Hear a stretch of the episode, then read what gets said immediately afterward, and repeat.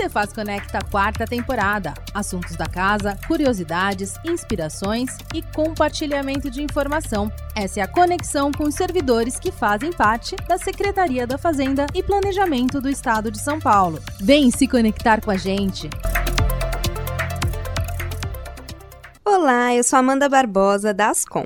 Estamos iniciando mais um episódio do Cefaz Conecta e hoje vamos conhecer a história da Talita Cosati, supervisora do IPVA. Ela vai falar sobre como é o seu dia a dia tratando deste tema tão importante no estado. E fora da Cefaz, ela vai falar sobre a sua ligação com a dança. A Talita tem uma formação e trabalhou uma área que é totalmente distinta do que ela faz hoje na secretaria. Ficou curioso, não é mesmo? Então fique ligadinho que ela vai nos contar como foi essa migração na carreira e qual profissão ela tinha antes de ingressar na Cefaz. Seja bem-vinda, Talita. Oi, Amanda. Olá a todos. É com grande satisfação que eu venho aqui contar um pouquinho da minha vida para vocês e agradeço o convite da Ascom. Nós que agradecemos a sua participação. E para iniciar, Talita, me conta. Eu estou surpresa aí com a sua carreira antes da Cefaz. Qual é a sua formação? Bom, eu sou formada em medicina veterinária. Depois que eu me formei, eu fiz duas especializações e a principal delas é em clínica de medicina felina. Então, eu sou especializada em medicina felina. Olha só, e você teve até uma clínica veterinária, não Sim, é mesmo? Sim, eu trabalhei, né, antes de prestar concurso, eu trabalhei por 10 anos na área de veterinária, trabalhando em hospitais veterinários, 24 horas, em plantões. E aí, depois de um tempo, eu abri a minha clínica de felinos, ali na região do Brooklyn, em São Paulo, e fiquei acho que com a clínica por uns 3, 4 anos. Até que eu decidi mudar de carreira, assim, vamos assim dizer. E me conta, como é que foi essa decisão? Porque é uma vida aí na medicina veterinária, e aí você resolveu prestar concurso. Me conta como isso, que foi isso. Assim, primeiro porque, né? As pessoas perguntam, nossa, por que, que você saiu para uma área tão diferente? Assim, eu sempre fui muito feliz na veterinária. Os veterinários dizem que ninguém faz veterinária para ganhar dinheiro ou porque o pai quis, né? Na verdade, você faz porque você gosta muito de bicho, gosta muito da profissão. E eu gostava muito mesmo da veterinária, gosto até hoje, mas eu sempre pensei no longo prazo. Eu tinha uma vida em que eu trabalhava muito, trabalhava sábado, domingo, a clínica 24 horas, então eu fazia plantões noturnos, sábado, domingo, feriado, não tinha Natal, não tinha Ano Novo. E para ganhar um salário que não era condizente com o tanto que eu trabalhava. Não era ruim, mas também se eu fosse para qualquer outra área trabalhando tanto quanto eu trabalhava, eu poderia ter muito mais. E como eu sempre pensei no longo prazo, eu pensava, pô, quando eu for ter filho e quando eu for casar e lá mais na frente, quando eu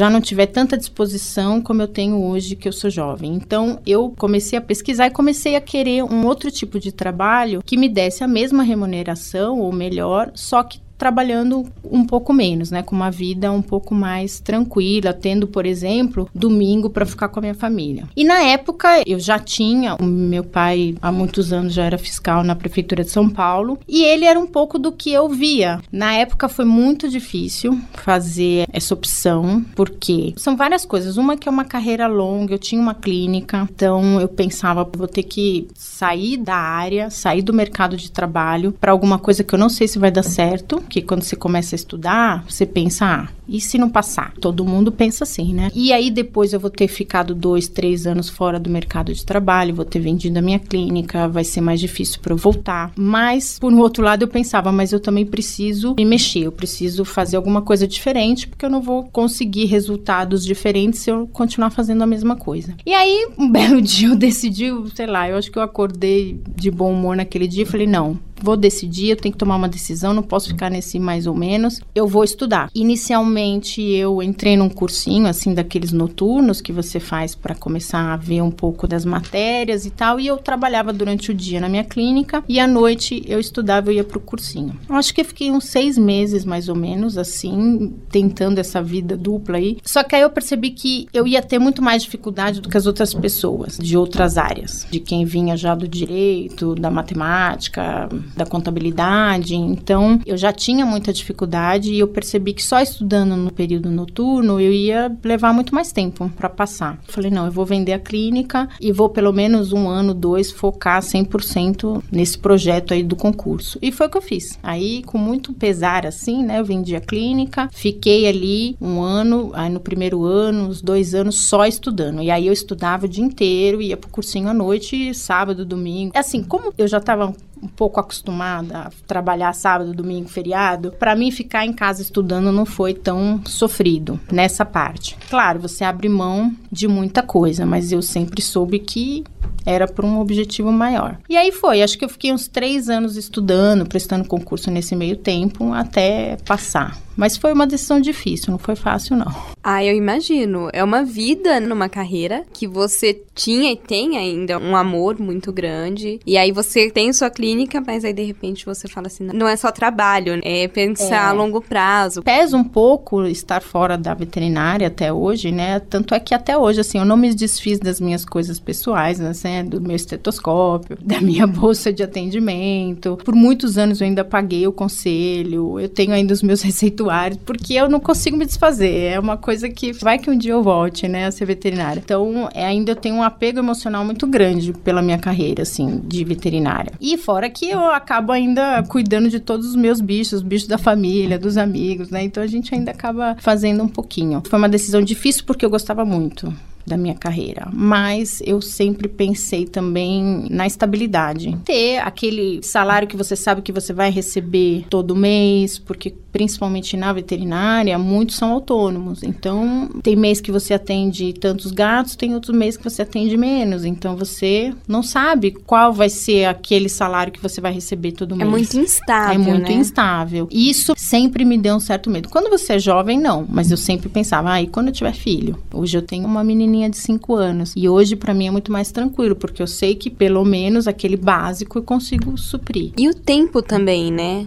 E a questão tempo. de ter um tempo ali pra família, pra um você. tempo, é. Hoje, assim, embora a vida que eu tenho hoje lá na supervisão de PVA é bem corrida. Mais corrida do que eu imaginava que um dia eu teria no funcionalismo público. Mas pelo menos, assim, eu tenho meu sábado, eu tenho meu domingo, eu tenho minhas férias, consigo passar momentos com a minha filha. Você aí nessa vida de concurseira, primeira coisa, você prestou concurso pra Receita Federal? Sim. Bom, eu fiquei, né, três anos aí estudando. A minha meta inicialmente, quando eu comecei a estudar, era para entrar na prefeitura. E aí eu acho que eu não lembro, acho que foi 2012. Teve um concurso para prefeitura. Eu, eu tava estudando mais ou menos há um ano e eu não passei. Eu fiquei perto, mas eu não passei. E aí foi aquele balde de água, né? Chorei uma semana. Naquela época eu pensava, bom, eu já tô há um ano, um ano e meio fora do mercado de trabalho. Já vendi minha clínica, já tô gastando o dinheiro que eu vendi. Então ia ser mais difícil para eu voltar. E eu falei, bom, eu já gastei um ano e meio. Se eu desistir agora, para mim é como se eu tivesse perdido todo esse dinheiro que eu investi em curso, em livro. Então, pelo menos eu vou tentar. E embora para mim seja mais difícil do que para as outras pessoas, eu sempre pensei assim: ah, tem tanta gente que passa, por que, que eu não posso passar? Só vou demorar um pouco mais. Aí continuei estudando e aí acho que no final de 2012 veio o concurso da Receita Federal. E eu não prestei para auditor porque eu ainda não estava preparada, mas eu prestei para analista. E eu passei, passei numa boa classificação e eu falei: "Ah,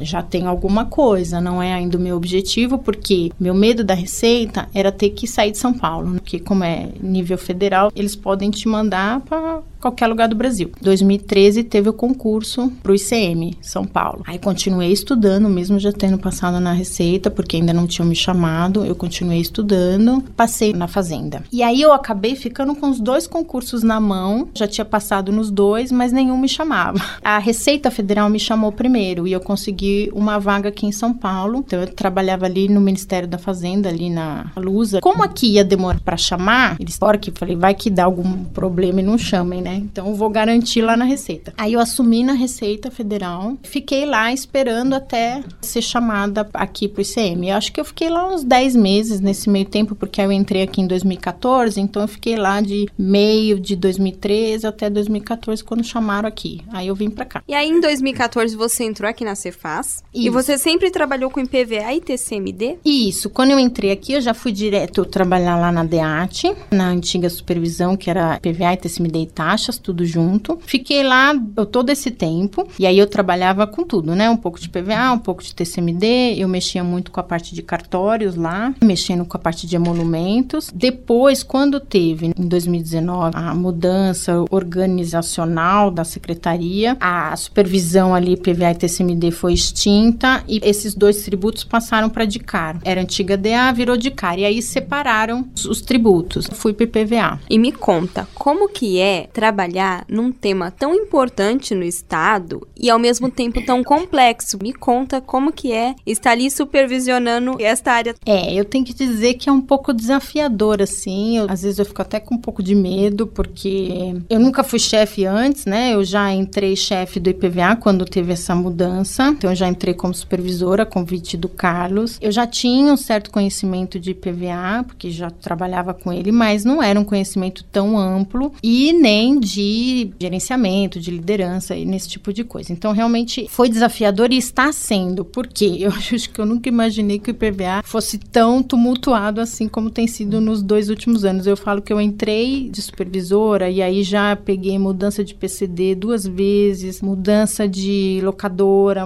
a gente pegou muitas mudanças e mudança também de gerenciamento todo do tributo em si, porque como mudou de diretoria, foi para DICAR, mudou toda a perspectiva do tributo também, né? Então a gente começou a focar mais em fiscalização, em projetos e não só naquele beabá, naquela rotinazinha que vinha o tempo todo. Foi uma grande mudança. É bem desafiador, vamos assim dizer, é bem puxado, a gente tem trabalhado bastante, justamente porque a gente teve todas essas mudanças ali. Mas por um outro lado, a gente está conseguindo ter a oportunidade de fazer mudanças e fazer procedimentos e fazer coisas que quem trabalha com IPVA há anos vinha querendo fazer. Um dos exemplos é justamente essa divisão entre os tributos. PVA ficava ali junto com o TCMD, aí não se mexia nenhuma coisa nem outra, ficava aquela coisa estagnada. Com essa divisão, a gente consegue ter oportunidade de fazer novos projetos, novos sistemas, falar, olha, lembra aquela coisa que a gente queria fazer há um tempão, aquele projeto que nunca era aceito, agora a gente tem a oportunidade de fazer. Porque foram aí diversas mudanças, né? Foram. E as pessoas às vezes acham que essas mudanças acontecem assim da noite pro dia, mas assim tem todo um sistema por trás e uma legislação que demanda ali o que que vai acontecer com aquele tema, né, Talita? Sim, a gente tem sofrido muito com isso nesses últimos dias, justamente porque, né? Por mais que são demandas que às vezes a gente procura ou muitas vezes assim a gente não participa daquela alteração, são alterações que vêm do governo. Então, por exemplo, a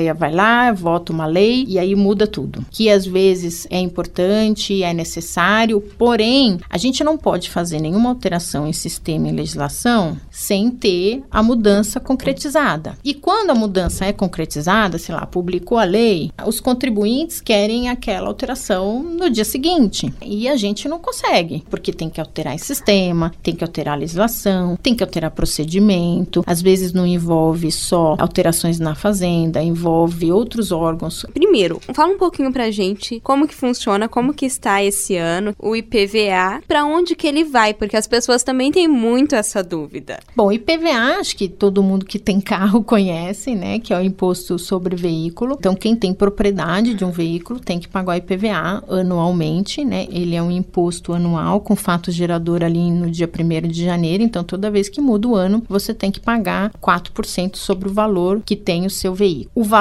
que a gente arrecada de IPVA, ele é destinado, primeiro, se tira 20% para o Fundeb, que é o Fundo de Educação Básica, do que sobra, 50% vai para o Estado e 50% vai para o município onde esse veículo é licenciado. Todo o dinheiro que a gente arrecada com IPVA não fica só no Estado. Ele vai principalmente para os municípios onde o veículo é registrado, que normalmente é onde a pessoa mora, ali onde a pessoa circula. Eu digo que esse é um dinheiro que é muito importante, principalmente para as prefeituras. Tem prefeituras pequenas que esse dinheiro que entra no começo do ano, do IPVA, ele praticamente ele reforça o caixa do município, que vai ser usado depois para todo o custo que o município vai ter, para educação, para fazer a parte de saúde, infraestrutura. Então, o município vai usar aquele dinheiro para todo o caixa dele. A gente percebe, trabalhando com IPVA, o quanto prefeituras pequenas dependem grandemente desse valor do IPVA. Nossa, super interessante, Thalita, explicar isso, porque as pessoas têm muita dúvida e muita gente não sabe para onde que vai o dinheiro. Acha que vai para vias, para tampar é, buraco, essas esse, coisas, mas é verdade, é mais amplo, né? Isso, Muito Isso, na verdade, é uma coisa que sempre que eu dou entrevista, eu busco explicar, porque as pessoas confundem e falam assim, ai, olha, na minha rua aqui tá cheio de buraco, olha o dinheiro que eu paguei do IPVA, não tá usando para tapar buraco. É bom explicar que o dinheiro do IPVA não vai só para a parte de rua. O imposto, ele é um tributo sem fim específico. Ele vai entrar no caixa da prefeitura ou do estado, né, ou do país e vai ser usado para qualquer despesa que o ente precisar. E me conta, Talita, como que é a equipe do IPVA, né? Minha equipe é maravilhosa. Agora eu vou puxar sardinha, né?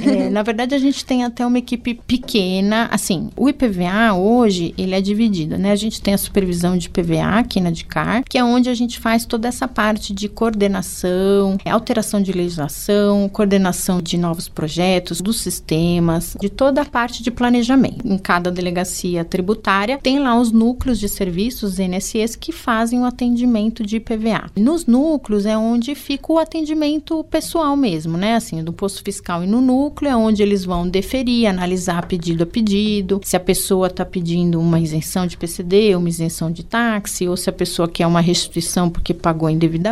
Isso é feito caso a caso nos núcleos de cada delegacia. Mas a parte toda de gestão a gente faz aqui. E eu, sinceramente, acho que a gente até tem uma equipe, vamos dizer assim, bem eficaz, porque a gente tem pouca gente para fazer muita coisa. Hoje nós somos uma equipe ali de 11 fiscais e 3 TFs, fora toda a ajuda que a gente tem em outras supervisões, mas que trabalham com IPVA. Então a gente tem o pessoal da equipe da Prodesp, o pessoal da equipe de produtos, que mexe com toda a parte de dados, tem o pessoal de desenvolvimento de sistema, por exemplo, no Civei, que é um dos sistemas mais importantes que a gente tem hoje, que é, que é, é a porta de entrada para o público PCD, para o público de qualquer outra isenção, taxista, locadora. A gente tem dois desenvolvedores de sistema. É uma equipe muito pequena para a quantidade de, de serviço que a gente tem para colocar ali. A mesma coisa de PVANet, né? que é a porta de entrada onde as pessoas vão consultar o débito, quem quer vai emitir uma guia. Então a gente também tem uma equipe pequenininha para desenvolver toda essa parte. Nossa, muito interessante, Talita. É, é uma equipe que não é tão grande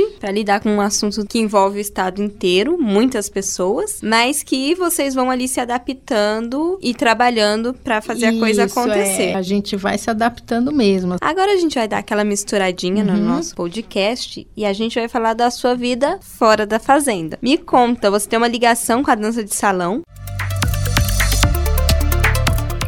Na verdade, hoje em dia eu não danço mais muito quanto eu, gostaria, mas eu fui professora de dança de salão nos meus tempos áureos. Eu fui professora de dança de salão, fiquei muitos anos dançando, participando de grupo de dança e eu fazia assim, trabalhava durante o dia na veterinária ali e à noite eu dava aula, quase todos os dias dava aula de dança de salão. Eu parei de dar aula quando eu fui estudar para concurso, que Olha. aí eu como eu tinha que fazer o cursinho à noite e só estudar, estudar, estudar, foi quando eu parei de uma vez com a dança de salão. Então hoje eu danço assim só em festinha quando eu vou. Eu sempre fui um pouco assim desse negócio do exercício físico. E nessa época eu me liguei na dança, algo que eu sempre gostei muito. Quando eu era criança, mais adolescente, eu fazia balé. E aí do balé você vai mudando. Aí migrei para dança de salão quando eu era ali pros meus 20 e poucos anos, fui para dança de salão, adorei. Ah, mas é bem interessante, porque além da, da sua paixão pela dança, você ainda dava um jeitinho de ensinar outras pessoas essa técnica técnica. Você já tinha falado anteriormente, no comecinho aí da veterinária, você até comentou que mesmo você tendo largado a profissão, uhum. você não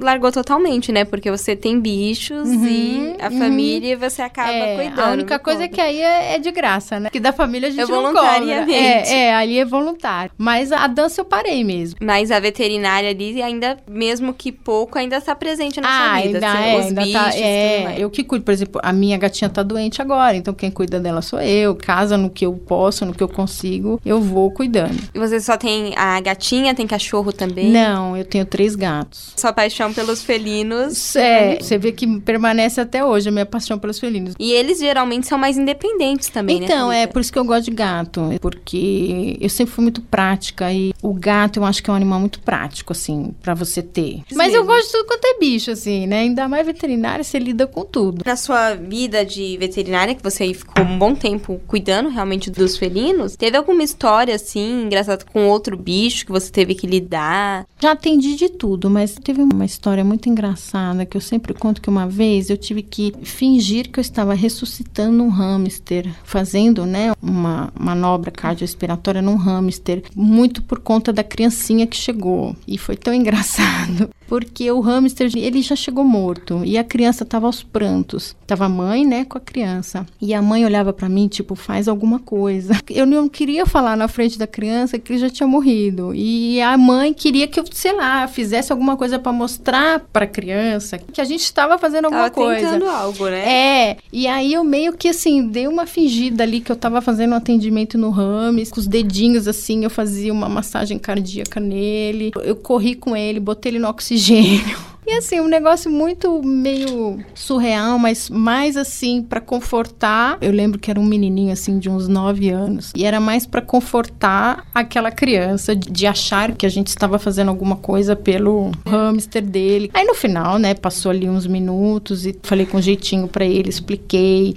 Falei, olha, ele virou estrelinha, aquela coisa toda assim bem suave, chorou bastante. No fundo da clínica, assim, tinha um jardinzinho tal. Aí a gente foi, eu falei, vamos fazer um enterro para ele. Ai, a gente teve funeral pro hamster. Teve funeral, teve funeral. A gente fez meio que um funeral, fez um enterro pro hamster e tal, porque eu não ia simplesmente dar o hamster para ele levar para casa e nem fazer o descarte como é feito nas clínicas. Então a gente fez todo um funeral. Eu acho que esse foi uma das situações assim mais diferentes que eu passei na época da veterinária. Ah, fora todas as mordidas e afins que eu já passei, né? Mas eu acho que essa foi uma que me marcou muito, porque hoje eu assistindo, eu rio muito da situação, né, assim, porque a cena de fazendo massagem, botando um hamster no oxigênio, o bocal, assim, ali do, do oxigênio era maior até que o hamster, foi o que na hora eu consegui fazer para fazer, conseguir fazer para fazer aquela criancinha parar de chorar ou pelo menos ficar um pouco mais tranquila, assim, né? Bichos, às vezes as pessoas não entendem, né? Pega amor, né? Sim, nossa, assim, a gente que lida com isso, você tem que ter muito cuidado, porque tem gente que cuida melhor do que cuida do filho. Então você tem que ter muito cuidado no atendimento, em como falar com esse proprietário. Eu falo que a veterinária é muito mais difícil porque você lida com os proprietários. Lidar com o bicho é fácil. Por exemplo, mesmo eles não falando o que eles têm, é muito mais difícil, né? Que a pessoa chega e fala, tô com dor aqui, tô com dor ali. O bicho não, você tem que descobrir diversos meios qual é o problema. O mais difícil é lidar com as pessoas, porque lidar com os animais é fácil. E a gente vai fazer veterinária para lidar com os animais. Só que mais de 80% do seu tempo é lidando com os donos, donos os e não com os animais. A gente quer cuidar do animal, lidar com eles, mas muitas vezes o dono é mais problema do que o bicho. Ai, Thalita, não, bem diferente aí a sua formação e, É. e assim, sempre rende história, né? Mas me conta, você falou aí da dança, você sempre gostou de se movimentar, mas atualmente você faz crossfit, né? Sim, agora eu virei uma louca por crossfit. Eu agora mudei de lado. Na verdade, assim, eu, que nem eu falei, eu nunca fui sedentária, sempre gostei de mexer com o corpo físico, da academia. Eu acabei um dia, assim, meio despretensiosamente, abri um, um box de crossfit na minha rua. Isso já tem, sei lá, uns 3, 4 anos. Na época, se falava muito mal do crossfit, né? Ah, porque é só gente doida, não sei, é só pra cara muito bom, muito atleta e tal. Falei, ah, vou ver aqui como é que é o negócio. Aí fui lá, fiz uma aula e eu adorei. Viciei.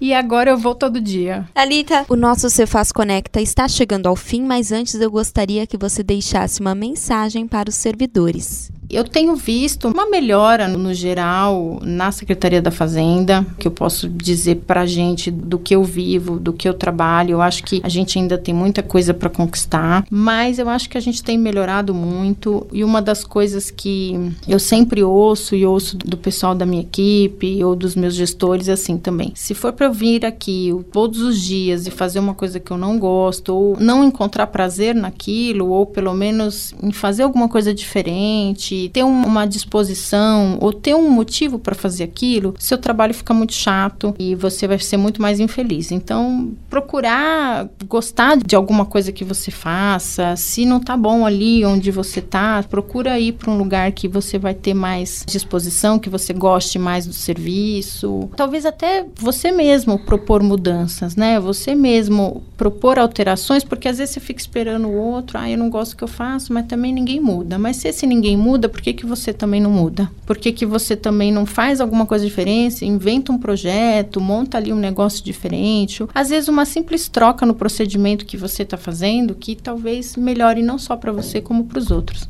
Então, acho que isso deixa o nosso dia a dia um pouquinho melhor. Acho que é isso. Acho que a gente tem que buscar o nosso melhor a cada dia. Esse foi o Cefaz Conecta dessa semana. Espero que vocês tenham se conectado com a história da Talita. E você, venha se conectar com a gente também. Envie a sua história para cá, imprensa@fazenda.sp.gov.br. Iremos adorar saber mais sobre você e a Cefaz também. Um beijo, até a próxima.